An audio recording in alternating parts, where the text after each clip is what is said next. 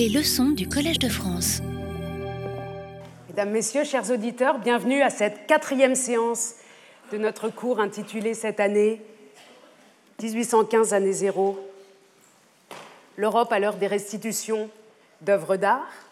Quatrième cours qui s'intitule aujourd'hui Droit et morale et qui va nous plonger dans des questions juridiques. Alors il faudra s'accrocher aujourd'hui. Il y a beaucoup de textes, je promets, c'est la dernière. Ensuite, on s'émancipera de ces textes, mais aujourd'hui, je vous demande de, l'endurance et de l'attention pour traverser cette question qui est évidemment centrale euh, dans les questions de spoliation et de restitution jusqu'à euh, l'heure actuelle. Un résumé rapide des épisodes précédents pour ceux qui n'auraient pas assisté à toutes les séances, et je sais que certains euh, parmi vous n'ont pas assisté aux séances précédentes. Lors de nous avons eu trois séances qui nous ont familiarisés avec le contexte parisien des années 1814 1815 et avec la problématique en général. Les trois premières séances s'intitulaient, donc après l'introduction, euh, Reprendre et à chacun son universel. Nous sommes partis du XXe siècle, avons constaté l'actualité du sujet euh, au milieu du XXe siècle, du sujet 1815 euh, pour les intellectuels du milieu du XXe siècle, avec Aragon et Cocteau qui nous ont ouvert, permis d'ouvrir ce cours. Puis nous avons constaté la polyphonie des voix qui en Europe s'était impliqué dans cette question autour de 1814-1815, de Goethe à Stendhal, à Denon, aux frères Grimm, etc., pour en euh, tirer la conséquence que lorsque nous sommes aujourd'hui, lorsque nous travaillons aujourd'hui en tant qu'historienne ou historien sur ces questions, il est bon de tenter d'adopter une multiperspectivité, de euh, tirer les sources non pas seulement françaises, mais aussi de l'extérieur de la France, les sources européennes, pour donner tout son volume à ce sujet qui a été un sujet éminemment européen, si ce n'est euh, mondial. Donc, actualité, polyphonie, multiperspectivité, c'était les trois euh, euh, les trois grandes colonnes des deux premiers cours. Et puis au troisième cours, intitulé le second, pardon, intitulé Reprendre, nous nous sommes familiarisés avec la chronologie des événements, avec ces deux moments de reprise des œuvres d'art à Paris, avant et après euh, les 100 jours.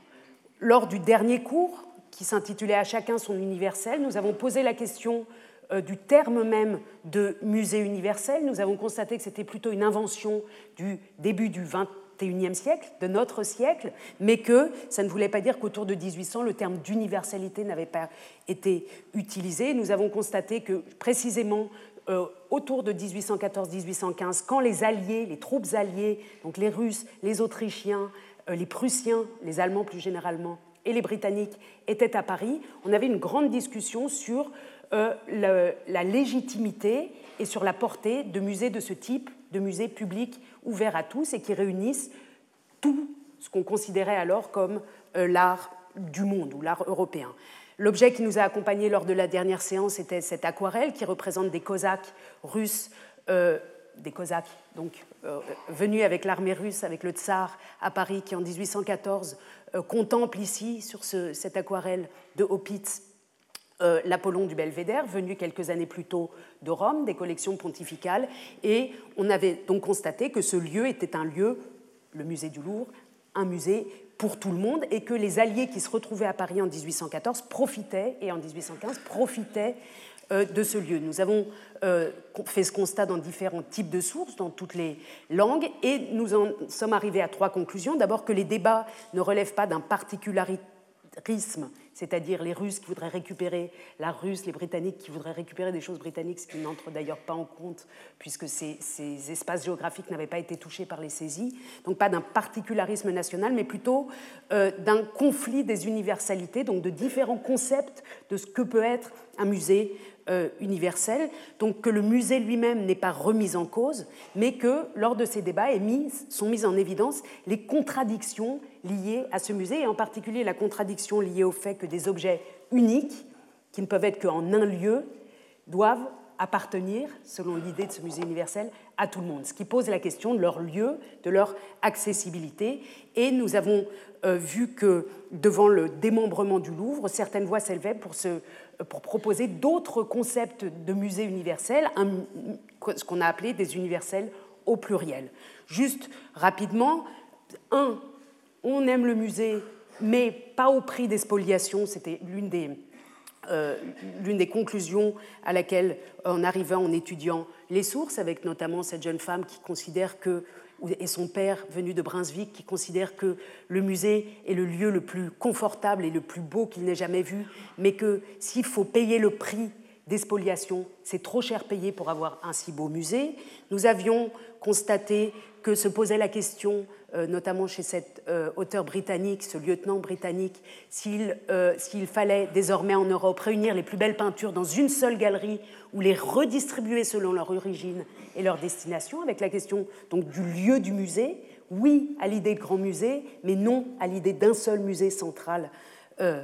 à Paris. Et puis nous avions vu, avec un clin d'œil, que les Parisiens, face au démembrement du Louvre, proposaient même, certains, notamment cet historien de l'Argot de Saint-Germain, qu'on montre désormais au musée du Louvre seulement l'école française,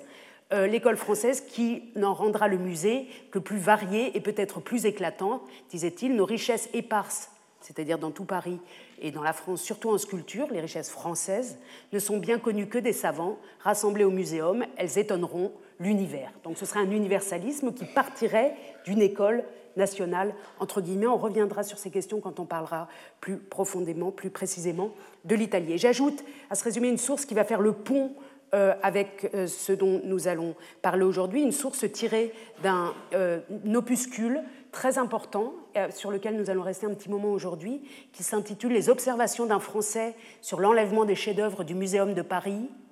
en réponse à la lettre du duc de Wellington au Lord Castlereagh sous la date du 25 septembre 1815, et publié le 18 octobre dans le journal des débats, et puis republié sous forme de petite brochure par M. Hippolyte Trois Étoiles, Trois Petites Étoiles. Donc c'est un ouvrage anonyme. L'auteur s'appelle Hippolyte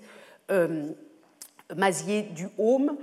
Il est pratiquement inconnu. Donc c'est presque un anonyme, mais c'est un texte extrêmement intéressant, y compris parce que c'est un texte qui vient du bas, ou en tout cas d'une personnalité non exposée, vous le verrez. Et celui-ci écrit donc dans cet opuscule, je me permets de lire l'ensemble de la citation qui est très intéressante, mais quelle perte pour les arts au moment du démembrement du musée Napoléon. Réunissent sur un même point dans le palais le plus magnifique de l'univers,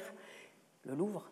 ces tableaux, ces vases, ces statues, ces bas-reliefs offraient l'assemblage unique des talents de tous les âges et de tous les peuples polissés. Facilement et sans frais,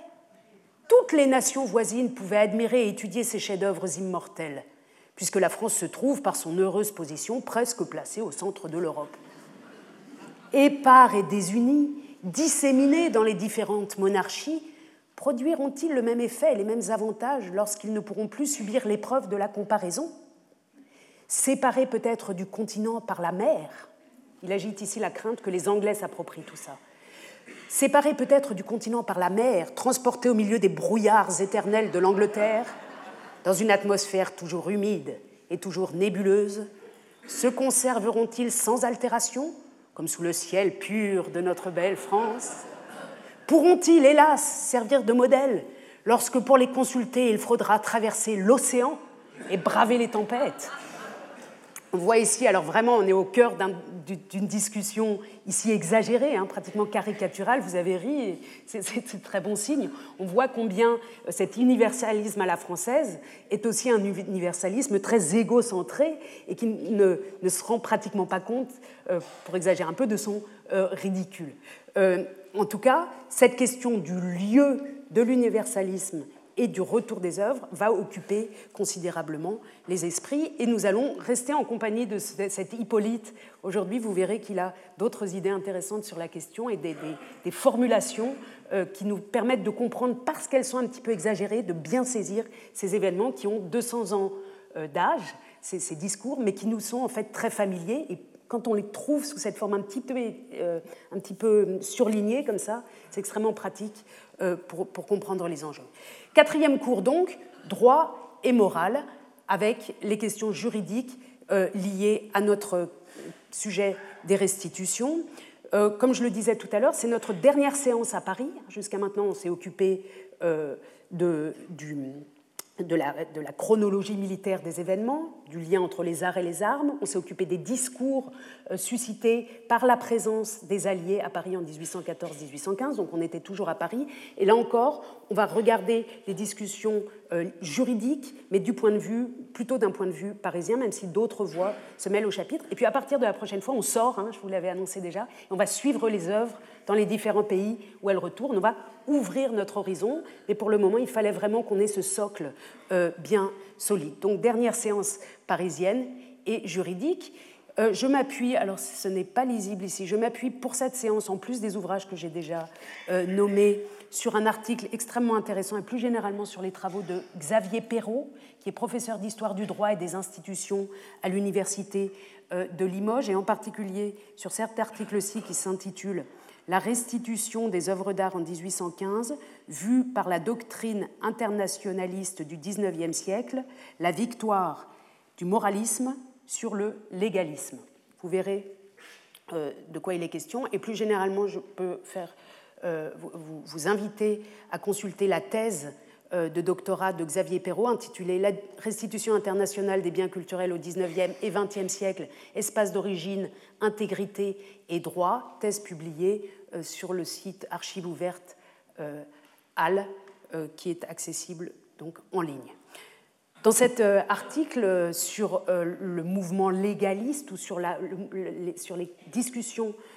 juridiques liées à la question des restitutions, Xavier Perrault constate dès l'introduction l'histoire du mouvement international de restitution des œuvres d'art qui a eu lieu à partir de 1815 en France et certains États européens est aujourd'hui assez bien connue. Et la bonne nouvelle, c'est que vous et moi, maintenant, après les séances que nous avons eues, la connaissons aussi assez bien. C'est pour ça que c'est seulement maintenant qu'on plonge dans ces questions juridiques. Ce qu'il est peut-être moins, c'est le traitement qu'en fait la doctrine juridique internationaliste durant le dernier quart du XIXe siècle. Deux courants s'affrontent, celui des opposants aux restitutions, essentiellement légalistes, et celui des partisans des restitutions, davantage moralistes. Alors vous voyez que Xavier Perrault, ce qu'il fait, c'est qu'il va observer à la fin du XIXe siècle comment ce qui s'est passé au début du XIXe siècle continue d'occuper les juristes. Et à partir de ces réflexions, ce que j'ai fait moi, c'est que je suis retourné en arrière et j'ai regardé comment ce qui est discuté à la fin du XIXe siècle l'avait déjà été autour euh, de 1800, et c'est euh, le projet que nous avons donc aujourd'hui. J'ai articulé le cours en trois volets, comme toujours, et en suivant la proposition euh, de mon collègue euh, historien du droit, donc Xavier Perrault, en prenant une première partie qui sera consacrée aux opposants des restitutions, aux arguments juridiques qui s'opposent aux restitutions, donc aux côtés de ce qu'il appelle les légalistes. Un deuxième partie qui va s'intituler, vous verrez pourquoi on en a besoin au milieu, l'origine juridique des œuvres, j'aurais pu l'appeler aussi la provenance juridique, non pas géographique, mais juridique des œuvres. Vous verrez tout à l'heure de quoi il est question. Et troisièmement, les partisans des restitutions, c'est-à-dire ce que Xavier Perrault appelle les moralistes. Et pour commencer, comme toujours, on euh, présente l'objet du jour, ou je présente l'objet du jour, qui est en fait deux objets euh, du jour qui étaient déjà euh, en exergue de ce cours, c'est-à-dire le traité de paix signé à Paris le 30 mai 1814 ainsi que les traités et conventions signés dans la même ville le 20 novembre 1815. Donc un texte juridique, ce n'est pas exactement un objet, c'est un texte en fait, mais euh, puisque on tente toujours, je, tente toujours dans ce cours de, donner aussi une matérialité, y compris au texte qu'on utilise, je vous montre l'autre objet qui va nous accompagner, du moins au début, l'acte final du congrès de Vienne, qui dans toute sa euh, matérialité nous montre l'importance de ce document euh, pour la reconstruction de l'Europe, pour la reconfiguration, le nouveau départ de l'Europe, basé sur des projets nationaux à partir de 1815. Vous voyez donc un très grand document, un grand volume euh, relié, mm, richement relié, et puis sur la dernière page, les sceaux euh, des différents signataires de cet acte. On lit ici, par exemple, quelque part, le baron de Humboldt pour la Prusse, Guillaume de Humboldt, dont il a déjà euh, été question. Ce type d'objet est conservé dans les, parties euh, muséales des archives, y compris à Paris, aux archives du ministère des Affaires étrangères, mais aussi à Vienne, dans les archives de Prusse, etc. Chaque partie en a une. Alors, en prenant le traité de paix de mai 1814 et l'acte du traité de Vienne en 1815, on est dans notre, vous vous souvenez de notre cadre chronologique, on est à la fin du premier moment, avant, avant les 100 jours, enfin, on est dans le premier moment, avant les 100 jours, et dans le second moment de nos histoires de restitution, après les 100 jours. C'est le cadre juridique qui accompagne le double départ euh, de Napoléon. Alors ce qui est extrêmement intéressant dans le premier traité de 1814, c'est qu'il faut attendre l'article 31 sur 33 articles en tout pour trouver quelque chose qui ressemblerait à notre question. Je vous lis, article 31, les archives, cartes, plans et documents quelconques appartenant au pays cédé ou concernant leur administration seront fidèlement rendus en même temps que le pays, ou, si cela était impossible, dans un délai qui ne pourra être de plus de six mois après la remise des pays mêmes. Cette stipulation est applicable aux archives, cartes et planches, qui pourraient avoir été enlevées dans les pays momentanément occupés par les différentes armées. Il n'est pas question d'œuvres d'art, il n'est pas question de bibliothèque, il est ici seulement question des archives, c'est extrêmement significatif. Le déplacement d'archives, l'appropriation d'archives euh, par euh, les puissances victorieuses ayant une longue tradition, euh, y compris juridique, ce qui explique sa présence ici et sa présence exclusive. Il faut rappeler dans ce contexte, et je ne l'ai pas encore dit, le plus grand spécialiste de ces questions est mon collègue Yann Potin, qui travaille sur la question des archives. Des archives. Et il faut rappeler qu'autour de 1800, parallèlement à tout le mouvement de appropriation des patrimoines artistiques de l'étranger, a lieu aussi une appropriation des archives, notamment des archives du Vatican, des archives euh, de l'Empire de l'Empire euh, des Habsbourg, de Vienne, euh, des, archives espagnoles.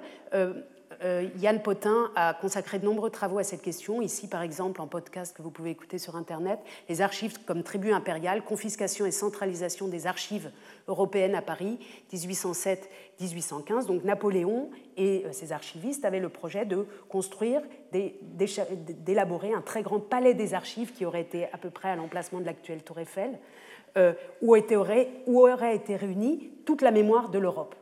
avec des arrière-pensées, euh, y compris financières, puisque quand on aurait eu besoin euh, d'une copie d'un acte de propriété, c'était l'une des idées, outre le fait symbolique de réunir la mémoire de l'Europe, les pays qui auraient demandé des copies auraient dû payer une taxe pour avoir la copie, ce qui aurait été une source de revenus, mais ce projet euh, n'a pas pu, enfin le bâtiment n'a pas pu être édifié. Les archives sont arrivées et ont été classées en France. Je vous recommande l'écoute de, ce, de cette conférence extrêmement intéressante. Donc la question des archives est évoquée et traitée dans euh, ce premier euh, traité de Paris, mais c'est tout. On n'y voit pas évoquer les œuvres d'art, et pour cause, vous vous souviendrez qu'il y avait en 1814 cette clause secrète, orale, qui avait euh, permis à certains États allemands notamment de récupérer certaines œuvres d'art, on avait dit à l'époque sous le radar, hein, sans que ni les populations ni les administrations ne s'en aperçoivent trop. C'était un accord euh, conclu avec Louis XVIII et donc pas de traces ici dans ce traité. Si on regarde euh, l'excellent article que Gilles Pécou avait consacré à ces questions des restitutions de 1814-1815 dans le non moins excellent volume d'actes de colloque consacré à Dominique Vivant-Denon et dirigé par Daniela Gallo en 99, si on regarde cet article-là, on constate, Gilles Pécou qui est historien, notamment de l'Italie et aussi de ces années 1800, euh, il constate dans son article que dans, dans l'environnement politique et diplomatique confus des années 1814-1815, force est de constater que les conquêtes artistiques de l'Empire ne constituent qu'un souci mineur pour la diplomatie et n'apparaissent dans aucun règlement international. Donc nous, nous avons constaté que ce n'était pas un souci mineur pour les opinions publiques. Cette question culturelle occupe beaucoup les esprits, mais si on la compare à la somme d'autres questions juridiques qui se posent, de délimitation territoriale, de richesse euh, numéraire, de, euh, même de, déplacement euh, d'archives, ce sujet paraît mineur si on s'en tient aux actes juridiques. Il ajoute, si rien n'en est dit dans le premier traité de Paris, le Congrès de Vienne n'évoque jamais directement la question, et on cherche en vain dans les 2800 télégrammes et courriers rassemblés par le commandant Veil en 1916-1917 quelque allusion au Louvre, à Denon ou aux conquêtes artistiques de guerre. Donc non seulement en 1814 il n'en est pas question, mais dans l'acte fondateur, l'acte dans, les, les, papiers du congrès de Vienne, on ne trouve pas non plus de traces de nos questions d'œuvres d'art. Et il finit Tout aussi vaine se révèle la quête à la lecture de l'acte final du congrès de Vienne qui résume les principaux débats. Et en effet, si on consulte l'acte du congrès de Vienne euh, tel qu'il a été publié dans son édition officielle euh, que vous voyez ici, avec ses annexes, on ne trouve rien sur les œuvres d'art. Alors, pourquoi s'intéresser à cette question juridique et où est-ce qu'elle a été fixée, où les choses ont-elles été euh, discutées? C'est la question qui nous occupe et qui nous occupe d'abord du point de vue de ceux qui sont opposés aux restitutions et qui vont soumettre des arguments euh, juridiques pour, euh, pour, considérer que les reprises euh, des alliés sont injustes et illégales. J'ai quand même tenté de trouver quelques illustrations pour reprendre souffle avant de se replonger dans certains textes. Vous voyez dans cette autre caricature de, 1800, de mai 1814 de Cruikshank, dont nous avons déjà fait connaissance euh, la dernière fois, une représentation donc caricaturale euh, du Louvre euh, sur le, mm, sur le perron duquel se trouve Louis XVIII, le roi qui vient d'être restauré, en pleine discussion avec Talleyrand, et il lui dit Cher Thalie, s'il te plaît, convainc, convainc ceux-là de nous laisser quelques petites choses qui pourront faire plaisir à ma chambre. Et puis Talleyrand répond J'ai vraiment tout essayé, mais il n'y a rien à faire, on n'arrive pas à retenir, on n'arrive rien à retenir. On voit ici Denon avec un bras cassé, comme s'il était lui-même une statue antique, euh, qui, dit euh, Ne partez pas, ne partez pas, restez ici, on est trop triste, on veut bien vous garder, on est trop triste d'avoir été forcé à vous rendre. Et puis l'événement majeur, euh, visuel majeur sur cette caricature, c'est le départ d'Apollon, du char d'Apollon et des muses qui sont en train de quitter Paris. donc une muse, les muses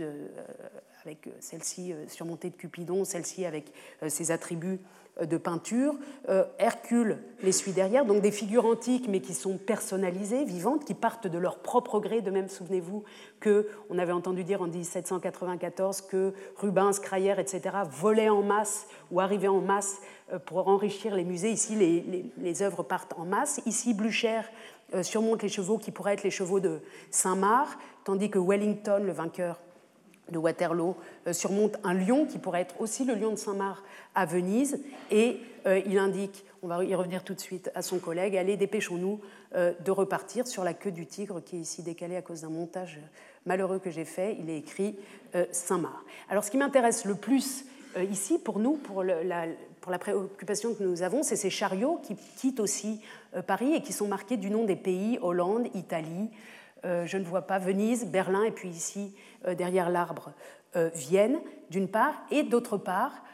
cette indication donc, de Blücher, qui dit, de, pardon, de Wellington, devant, qui dit à son comparse Blücher derrière lui, Viens Blücher, dépêchons-nous de rapporter ces œuvres volées, stolen goods, donc des œuvres volées, c'est le terme utilisé ici. Et par ailleurs, nous avons derrière un général ou un officier qui, euh, qui déclare Every man his own, c'est-à-dire à chacun ce qui lui appartient, à chacun sa propriété, ce qui lui appartient, own étant ce qui vous est propre. J'y reviendrai tout à l'heure. La question, en fait, dans cette caricature est fixée donc aussi une question juridique en quelque sorte. Ces œuvres sont considérées comme volées, donc elles n'ont pas fait l'objet de traités, il n'y a pas eu de régularité de leur départ, comme nous le dit ici Wellington, et d'autre part est posée la question de la propriété ou de la possession, le lien entre possession et propriété étant euh, quelque chose euh, de juridiquement important. Alors en français, c'est difficile de faire la différence parce que les termes sont très proches. C'est plus facile en allemand. La possession, ce qu'on dit en allemand Besitz, c'est ça, c'est ce sur quoi on est assis, cession. Besitz, on est assis sur quelque chose. Et la propriété, en allemand Eigentum, ou ownership en anglais, c'est ce qui vous est propre. Euh, c'est-à-dire que euh, dans les manuels, on peut vous expliquer que si vous vous faites, des manuels juridiques, si vous vous faites voler votre vélo, l'autre va en être, va être en possession de votre vélo, mais vous en restez le propriétaire. En français, je, conçois que c'est un petit peu difficile. En allemand, ça marche très bien. L'autre est dans le Besitz, il est assis sur votre vélo, et vous, vous continuez de l'avoir dans votre cœur, ce vélo, et continuer à vous être propre. Et ces questions-là sont des questions juridiques, en fait, qui vont être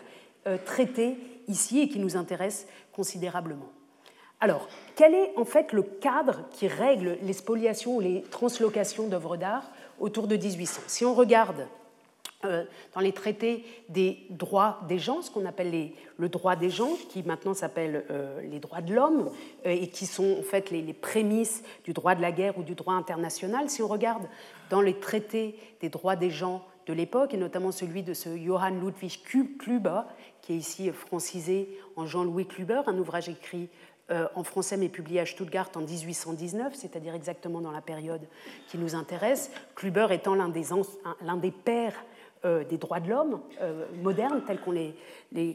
considère aujourd'hui, euh, quand on regarde dans ces, dans ces ouvrages, on voit d'abord que revient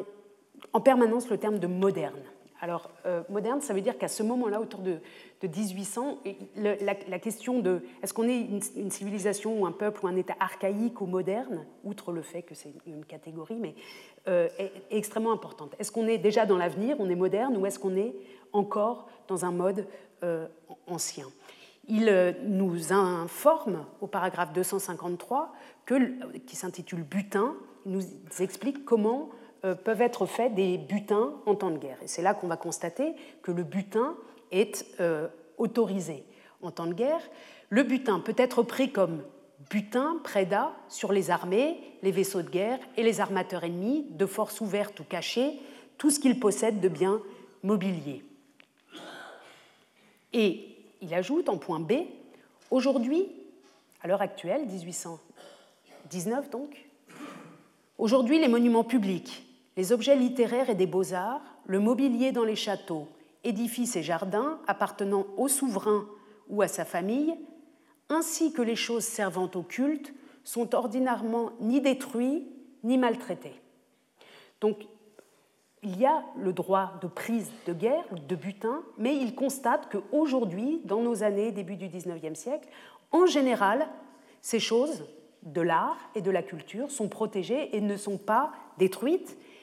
pas maltraitées. Et il n'évoque pas la question du transfert dans le corps du texte, il l'évoque ici en note, note C, en 1815, c'est-à-dire à son époque, il écrit ce texte quelques, quelques mois plus tard, en 1815, les objets de cette espèce enlevés par les armées françaises furent rendus à leurs anciens propriétaires. Donc il constate que ça ne se fait plus, et quand on le fait quand même, comme a pu le faire Napoléon, on rend ces objets, ils ne, sont pas, ils ne restent pas aux mains du vainqueur. C'est extrêmement important, c'est le cadre. Donc. Les prises de guerre sont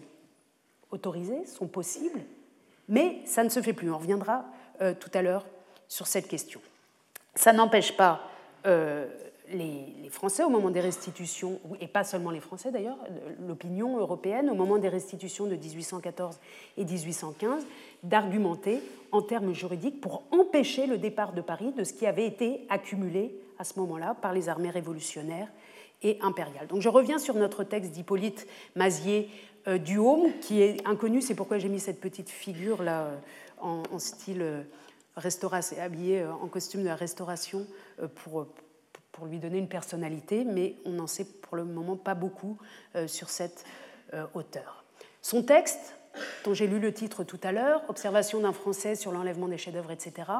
est une réponse à la lettre du duc de Wellington au Lord Castlereagh sous la date du 23 septembre 1815 et publiée le 18 octobre dans le journal des débats.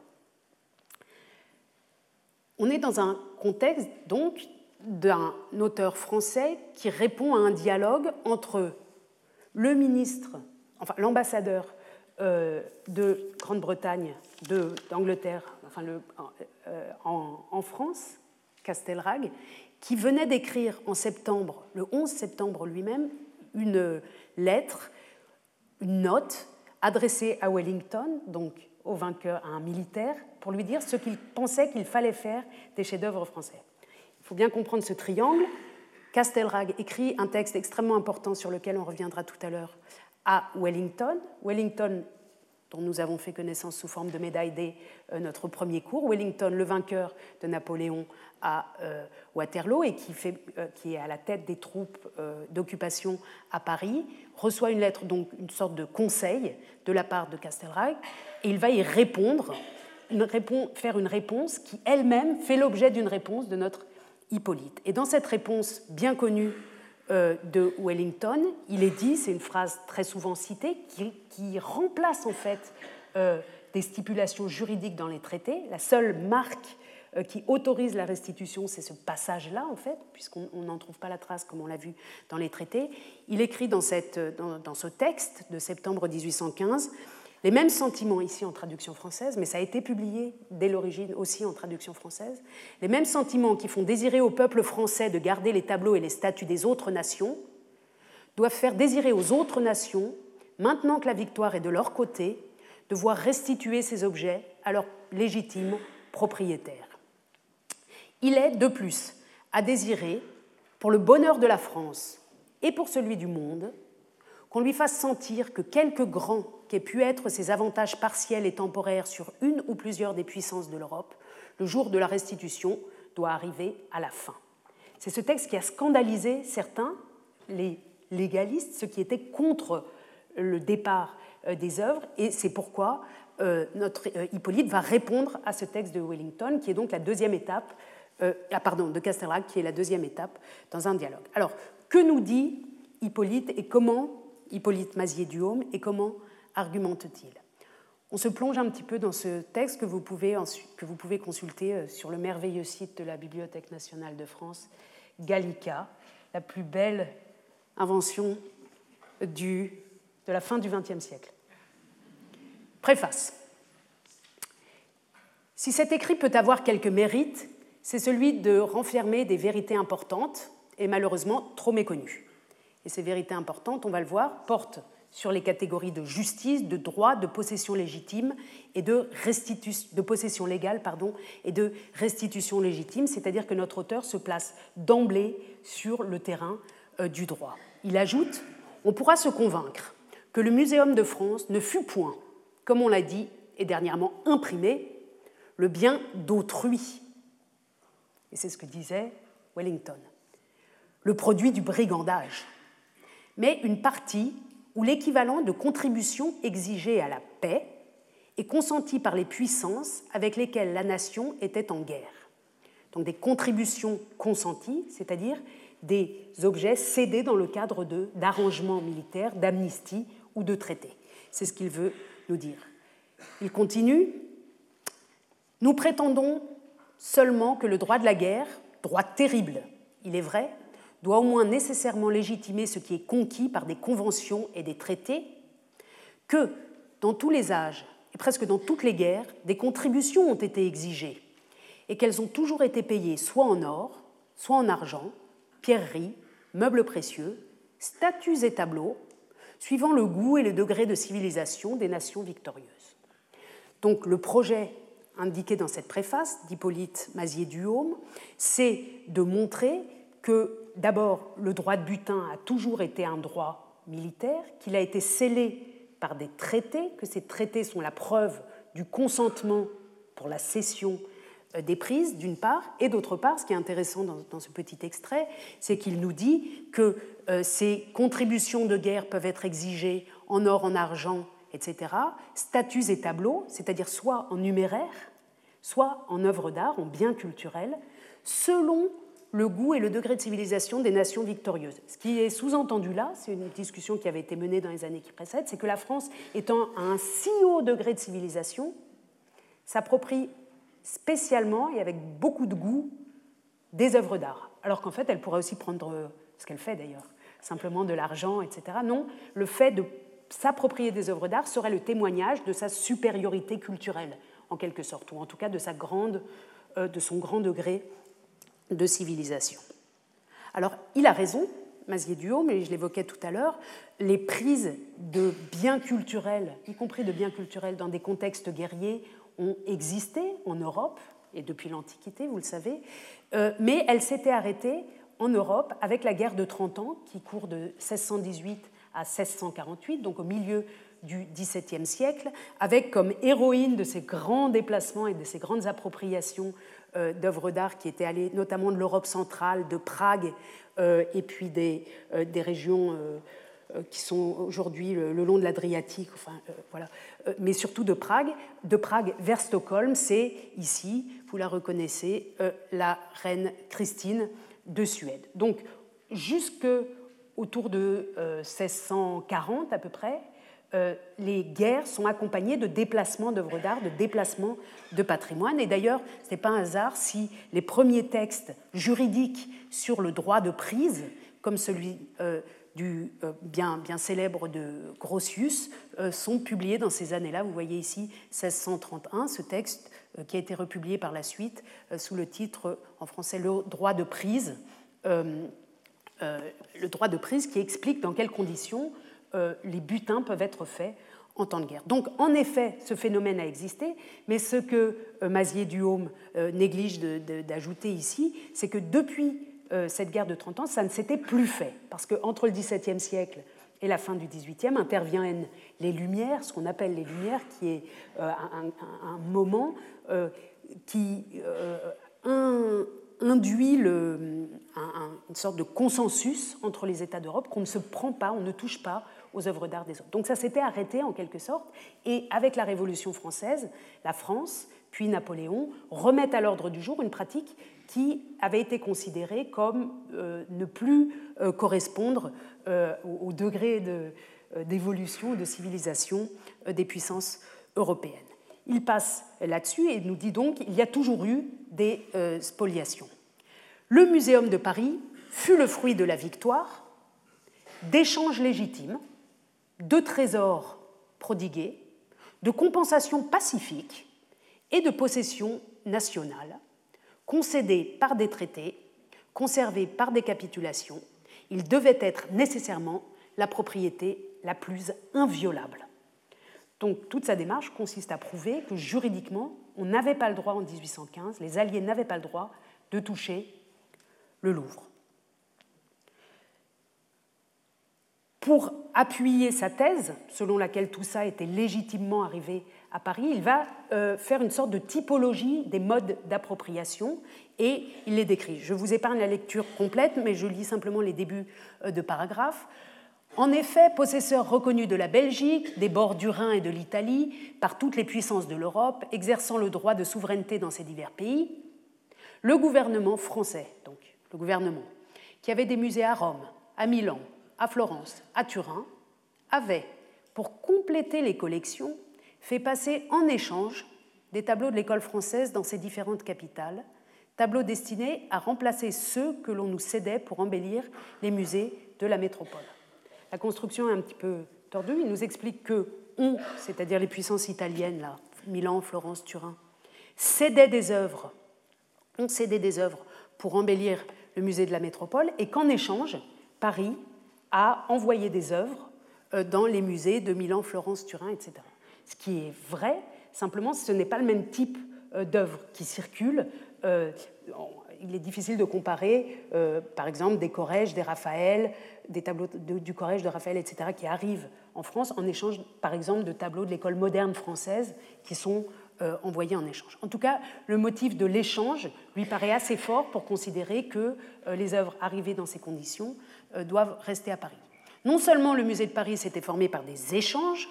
mais encore par des acquisitions à prix d'argent. De ce nombre sont les statues de la Villa Borghese, qui ne peuvent être disputées à la France puisqu'elles ont été payées au poids de l'or, puisqu'on ne revient point sur un marché conclu et sur lequel on a touché. Et en effet, ces acquisitions-là vont demeurer en France. Le gladiateur Borghese et la Des Borghese, par exemple, pour ne citer que, sont toujours au Louvre aujourd'hui. Ces acquisitions avaient été menées euh, en 1807-1808, lorsque la famille Borghese s'était trouvée dans de grandes difficultés financières, de par l'occupation de l'Italie. Une autre partie du muséum avait été assurée à la nation, et c'était sans doute la plus intéressante, et on est là au cœur de son propos, par des armistices suivis de traités contractés avec les souverains d'Italie des armistices et des traités. Et puis il se met sur plusieurs pages à citer les armistices et les traités euh, dont il est question, et notamment, je cite, pour en avoir cité un, un autre armistice du 20 Floréal en 4 entre la République française et le duc de Parme et de Plaisance contenait cette disposition, de point citation, qu'il serait aussi remis 20 tableaux au choix du général en chef, c'est-à-dire Bonaparte, parmi ceux existants dans le duché. Cet article fut consolidé par l'article 5 du traité de paix entre la République et le même souverain, etc. Donc il,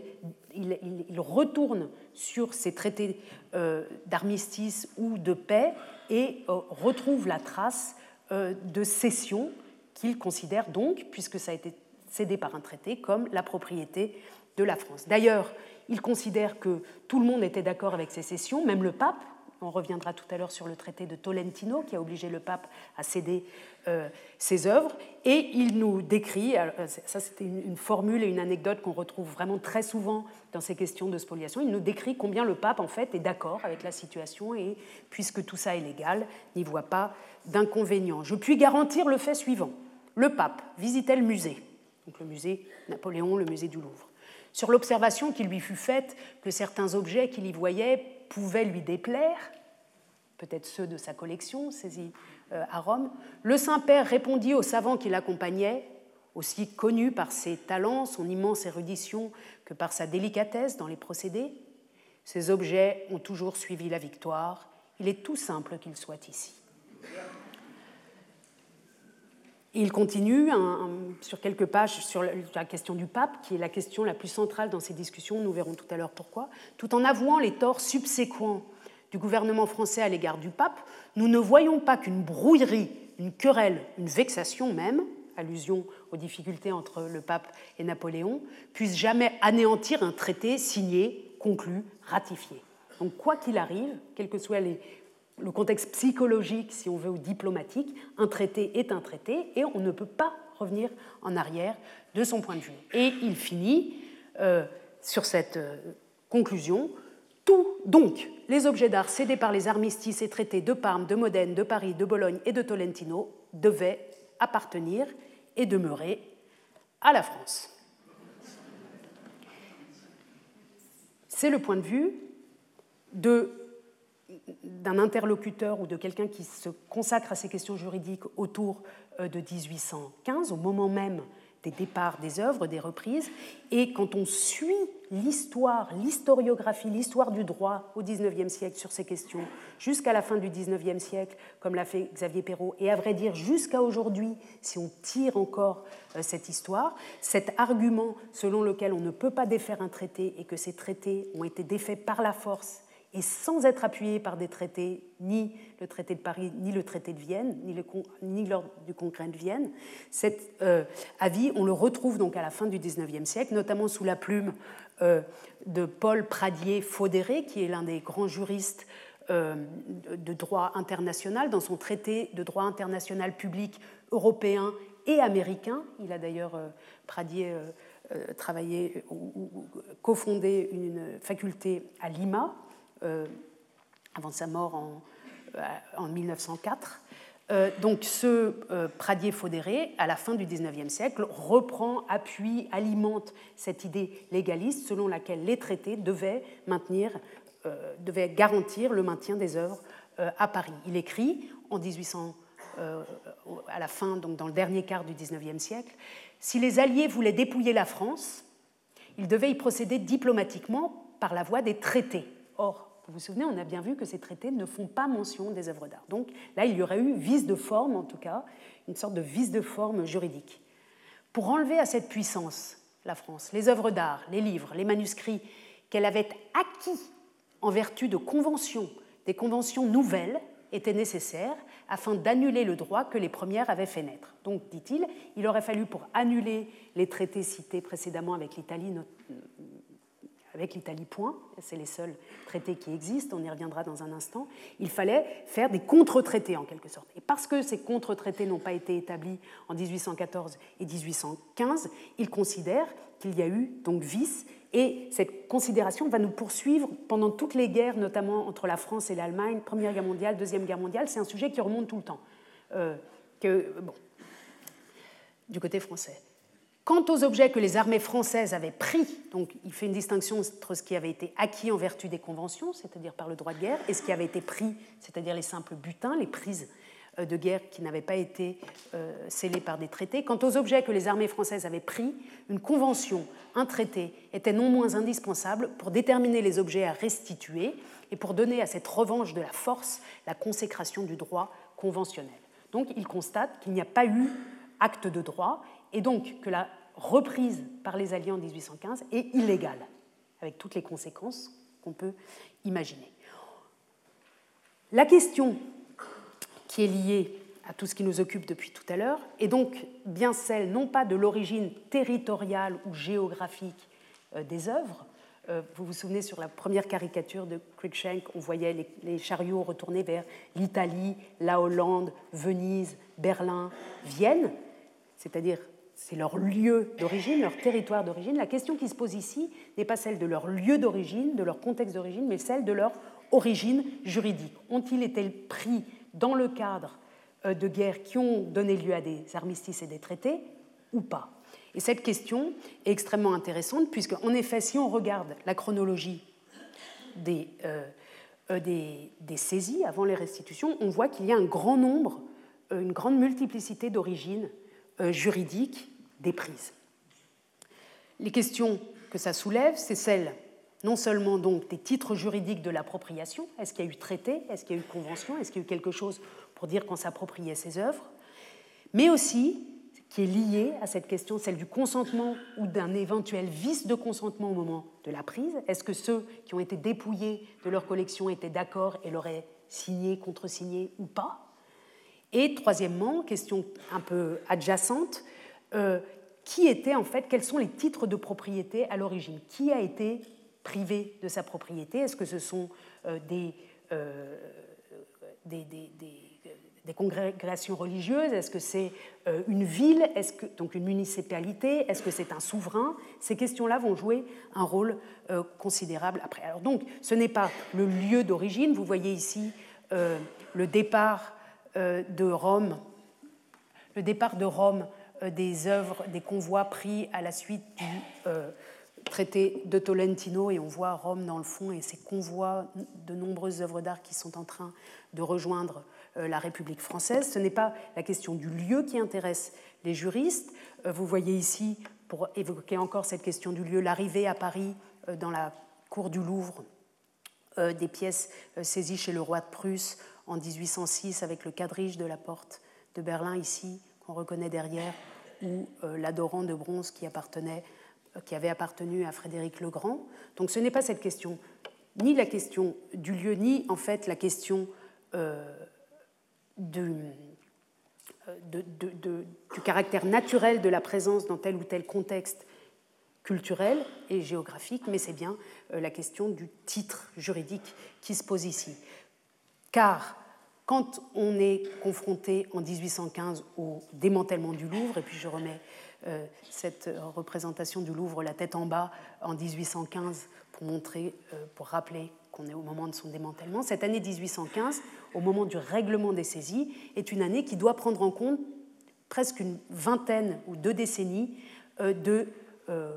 convois de saisies qui se sont toutes entre 1794 et 1813 produites dans des circonstances juridiques différentes. C'est ça que j'appelle la provenance ou l'origine euh, juridique des œuvres. Alors, pour expliciter un tout petit peu mon propos et sans revenir sur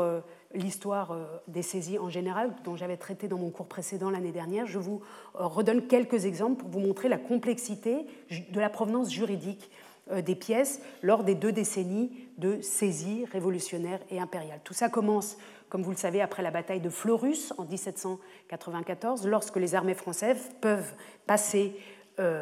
outre les frontières jusqu'alors dessinées de la France et, euh, par le biais de commissions, s'approprier un certain nombre euh, d'objets, donc dans des pays, dans des régions conquises. Ce type d'objets, ce sont soit comme euh, cette descente de croix la partie centrale du triptyque de Rubens pris dans la cathédrale Notre-Dame d'Anvers en Belgique, donc soit des œuvres prises dans des contextes religieux, dans des églises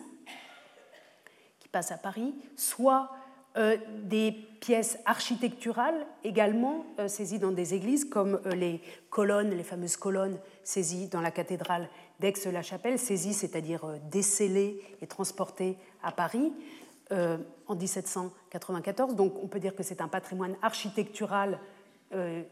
dont le, propriétaire est l'église ici d'Aix-la-Chapelle, ou alors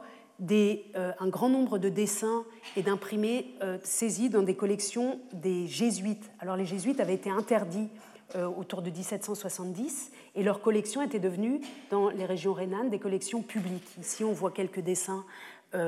pris dans les collections des ex-jésuites, comme on les appelle à l'époque, de Cologne. Donc ce sont des collections qui ont été en quelque sorte récupérées par les municipalités, mais qui avaient eu auparavant une histoire religieuse ou qui avaient été formées euh, par des religieux. Des pièces, y compris des animaux vivants, euh, tirées de collections comme celle du Statuder des Pays-Bas, c'est-à-dire du gouverneur des Pays-Bas, euh, donc cet éléphant, et d'autres pièces tirées de ces collections qui appartiennent à des souverains. Pour l'anecdote, et parce qu'on est dans une séance un peu difficile, si vous allez au musée d'histoire naturelle de Bourges, vous trouverez cet éléphant, Hans l'éléphant, euh, donc celui-ci que je viens de vous montrer, qui est venu à pied euh, de La Haye, qui appartenait donc son titre de propriété, c'est qu'il appartenait au jardin zoologique euh, du gouverneur. Hans l'éléphant, le spécimen d'éléphant naturalisé du Muséum de Bourges, n'est rien de moins que, un, la plus ancienne naturalisation d'éléphants encore existante en France, et surtout le fameux Hans, le mâle d'un couple confisqué à la Hollande en 1795 et qui fit grande sensation à la ménagerie du Jardin des Plantes. Vous avez toute l'histoire de Hans un peu plus bas, si vous voulez aller la voir avec vos enfants ou vos petits-enfants. Euh, cet éléphant nous est resté. Le titre, euh, il avait été pris au gouverneur, il est sans doute mort à Paris, et euh, il a fait l'objet de cette naturalisation. Dans le contexte italien, c'est-à-dire au moment de la campagne d'Italie de 1796 à 1798, les œuvres qui arrivent, et celles que je vous montre sont simplement des représentantes, mais il faut considérer que nous sommes face à, des, euh, face à des dizaines, et dans le contexte allemand, face à des centaines d'œuvres qui euh, circulent. Elles sont euh, tirées comme, par exemple, Saint Jérôme du Corrège de l'Académie des beaux-arts de Parme, du duc de Parme, donc une propriété ducale, où elle était, elle était arrivée au, milieu du XVIIIe siècle, avait quitté son église pour aller à l'Académie, et de l'Académie, elle est euh, transférée à Paris. On a des pièces qui arrivent directement d'église, comme cette Sainte-Cécile Sainte euh, de Raphaël qui vient de San Giovanni di Monte à Bologne, qui est transférée à Paris. On a euh, des pièces issues des collections du public, du musée public du Vatican, donc qui sont la propriété du pape à Rome, comme ce groupe du Laocoon qui depuis la Renaissance faisait partie des collections pontificales. On a, comme la transfiguration de Raphaël, des pièces saisies dans des églises de Rome, mais qui n'appartenaient pas au pape, qui appartenaient aux différentes églises, comme euh, cette transfiguration prise à San Pietro in Montorio euh, à Rome. Donc une multiplicité de titres de propriété initiale, ou même des pièces comme les chevaux de Venise qui étaient donc montés sur la, cathédrale de la place Saint-Marc, qui sont, on pourrait dire, euh, des pièces euh, qui appartiennent au capital urbain de la ville, qui appartiennent à la municipalité, qui font partie du décor. Et en fonction des différents types de propriétés initiales, on peut considérer qu'il y a différents types d'identification des populations à ces patrimoines, selon qu'ils sont visibles ou invisibles, selon qu'ils étaient dans des églises fréquentées ou dans des collections privées, etc. Et ça, c'est extrêmement important pour comprendre ensuite les débats ou pour comprendre euh, les différents degrés de joie ou d'accueil des œuvres quand elles reviennent. Celles qui n'avaient jamais été bien vues avant euh, ne font pas le même effet que celles qui, par exemple, comme les chevaux de Saint-Marc, avaient toujours été visibles, ou le quadrige de la porte de Berlin, euh, visible dans la ville et qui faisaient partie du patrimoine urbain. Autre configuration, lorsque la France annexe la rive gauche du Rhin et que ces départements ici, qui étaient autrefois des départements euh, soit allemands, euh, soit euh, qui feront ensuite partie de la Belgique, deviennent des départements français, là, les saisies ont lieu sous une autre forme juridique, puisque des manuscrits, notamment, qui se trouvaient dans des monastères sécularisés, donc puisque avec l'arrivée de la France, les monastères sont supprimés, et ces manuscrits sont les plus précieux d'entre eux, sont centralisés à Paris, comme ils pourraient être centralisés aussi depuis la, Bretagne, le sud de la France, etc. On considère ces départements comme des départements normaux, entre guillemets, français. Et là, on a donc évidemment pas de traité, de traité pour, pour marquer ces déplacements, mais une logique nationale à cause de cette occupation et de la transformation de ces régions en corps français, en fait, en département français. En 1800-1801, les prises qui sont opérées euh, en Allemagne du Sud euh, concernent le, euh, les, collections du souverain de Bavière, comme cette bataille d'Alexandre, cette bataille d'Alexandre d'Altorfer, transférée de Munich à Paris en 1801, donc collection du souverain, collection publique à Munich, qui était publique à l'époque. Euh, en 1806-1808, euh, l'Allemagne du Nord est touchée, et ce qui est touché, c'est à la fois, comme euh, à l'exemple de cette allégorie de la victoire par Rubens venue de la galerie de Kassel, donc viennent soit de musées déjà existants qui appartiennent au Landgrave de Hesse-Kassel, mais qui sont une propriété souveraine mais publique, c'est-à-dire à laquelle le public avait accès depuis longtemps en Europe, ou alors quand ça vient de l'extrême est, ici de Danzig, il peut s'agir de pièces tirées dans des églises, comme euh, ce tableau de euh, Memling représentant le jugement dernier, ou encore des pièces tirées de la collection du roi de Prusse. Berlin n'avait pas de musée public, c'est-à-dire tirées directement des châteaux du roi de Prusse avec un autre, euh, autre donc, type de, publicité d'une part et de propriété d'autre part. On peut ajouter, venant de Vienne, les collections de peintures de la galerie de l'Empire d'Autriche, qui, est aussi une galerie publique, mais qui appartient à l'Autriche. En Espagne, ce sont des familles qui sont contraintes de céder leurs tableaux en 1808. Et puis en 1813, Dominique Vivant Denon va faire un tour d'Italie pour trouver dans des églises encore quelques œuvres de ce qu'il qualifie de primitif, ou qu'on qualifiait à l'époque de primitif, c'est-à-dire les premiers exemples de la peinture, comme ce Saint François recevant les stigmates de Giotto, qui est pris euh, dans l'église San Francesco de Pise, dans la chapelle Ougui, et qui se trouve aujourd'hui au Louvre. Donc euh, des provenances juridiques extrêmement différentes. Et dans tout ça, seules les saisies qui ont été pratiquées au nord de l'Italie, et qu'a évoqué notre ami Hippolyte Mazier-Duhaume tout à l'heure, ont fait l'objet de traités. Et le plus important de ces traités, c'est le traité de euh, Tolentino, signé avec le pape en 1797. Vous voyez ici une représentation euh, une gravure qui représente la signature de ce traité. Euh, traité dont vous voyez ici en mauvaise résolution le manuscrit et le texte du traité de Tolentino qui marque la fin provisoire des campagnes françaises en Italie. Le général en chef Bonaparte commandant l'armée d'Italie, et le citoyen Caco, agent de la République française en Italie, chargé des pouvoirs du directoire exécutif, son éminence, etc., sont convenus de ce qui suit. Article 1, il y aura paix, amitié et bonne intelligence entre la République française et le pape Pie VI. Et article 13, vers la fin du traité, l'article 8 du traité d'amnistie signé à Bologne concernant les manuscrits et objets d'art aura son exécution entière et la plus prompte possible. C'est-à-dire que le traité de Tolentino ne nomme pas spécialement des œuvres d'art, mais il dit qu'il y avait ce sur quoi on s'était mis d'accord quelques mois plus tôt à Bologne, dans l'armistice de Bologne, il faut maintenant l'appliquer. Donc il faut revenir en arrière pour trouver cet armistice de Bologne de juin 1796, où en effet l'article 8 stipule que le pape livrera à la République française sans tableau, buste, vase ou statue, au choix des commissaires qui seront envoyés à Rome, parmi lesquels objets seront notamment compris le buste en bronze de Junius Brutus et celui en marbre de Marcus Brutus, tous les deux placés au Capitole, et 500 manuscrits au choix des dix commissaires. C'est ça la, clause euh, qui va empêcher dans un premier temps Canova en 1814 et 1815 de récupérer ces œuvres et c'est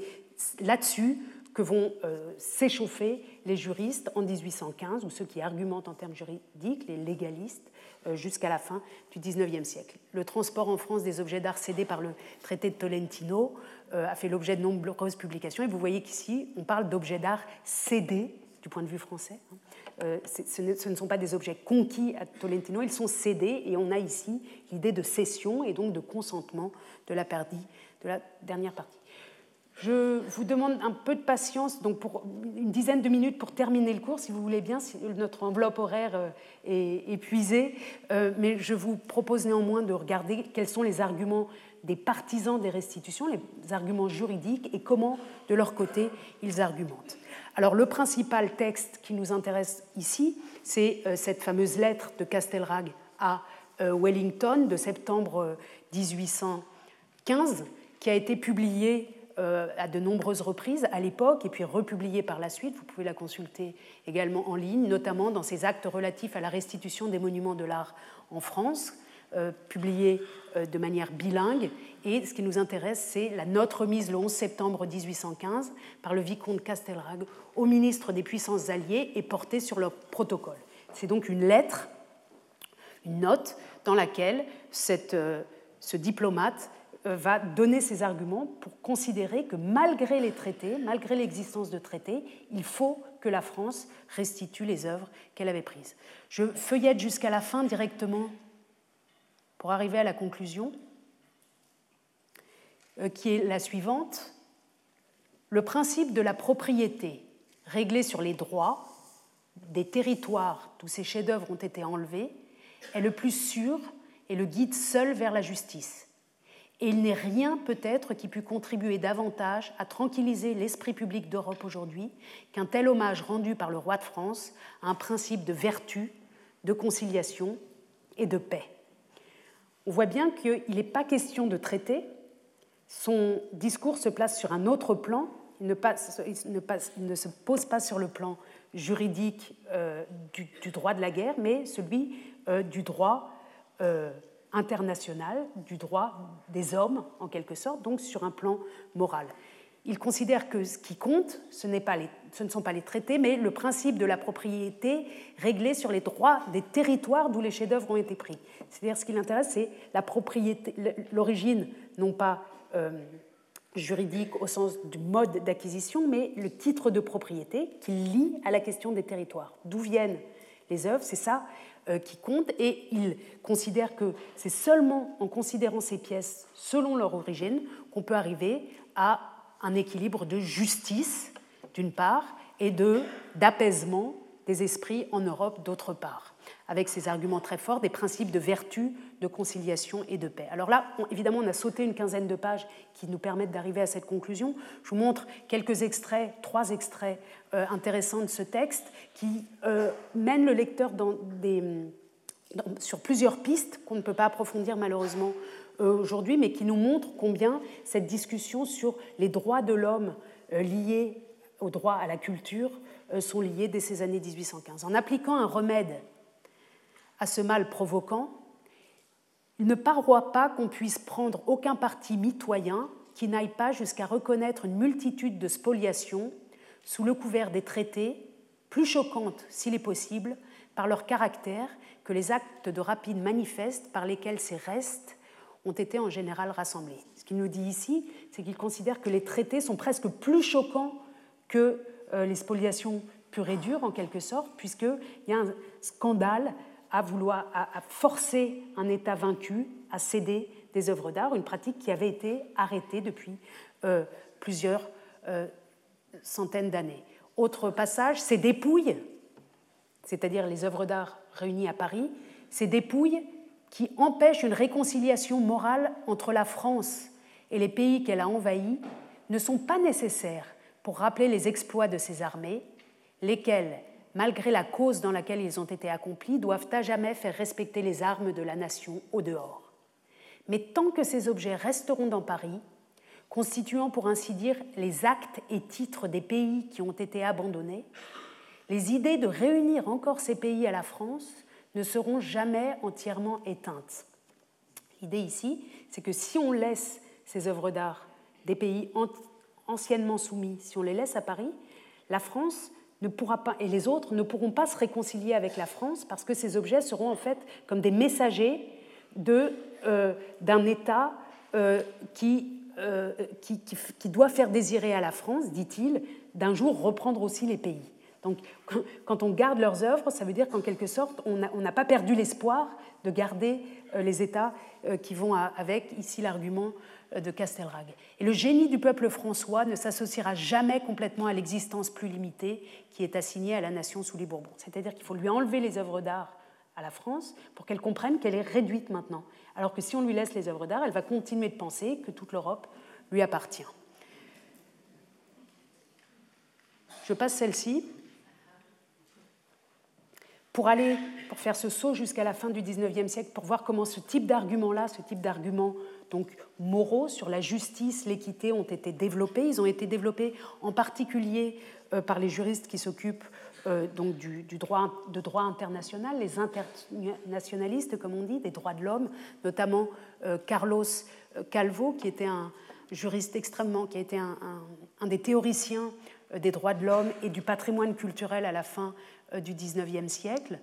qui note avec d'autres, et ici j'ai pris un, le résumé, un résumé de leur position euh, dans l'article de Xavier Perrault que j'ai cité au début, il écrit C'est sur ce fondement, sur ce type de fondement, tel que ceux qu'on vient de présenter, que Carlos Calvo, Travers Twiss ou encore Jean-Gaspard Blunchley et Achille Morin approuvent les restitutions de 1815.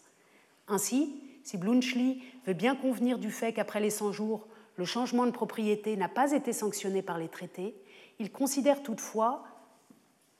comme un progrès humanitaire la décision, peut être égoïste, prise en 1815 par les Alliés, d'obliger le gouvernement français à restituer ces chefs-d'œuvre aux divers pays qui les avaient produits. Donc ici, la restitution, même si elle n'est pas fixée par un traité et même si elle va contre des traités préexistants, est considérée tout au long du XIXe siècle et dans une ligne qui va continuer jusqu'à l'heure actuelle comme un progrès humanitaire, c'est-à-dire de ne pas regarder quel a été le cadre juridique, quelles ont été les lois qui ont permis ces déplacements, mais que le progrès humanitaire, c'est de euh, restituer. Dans le même sens, Calvo, je poursuis la citation, voit dans les restitutions une mesure d'équité.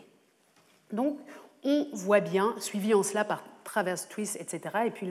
l'article que, je vous recommande de lire euh, continue en expliquant comment tout cela va jusqu'à euh, la Convention de la haie et les conventions de protection du patrimoine du XXe siècle. Ce sont les prémices ici, et on voit que ces prémices remontent à l'épisode euh, de 1815.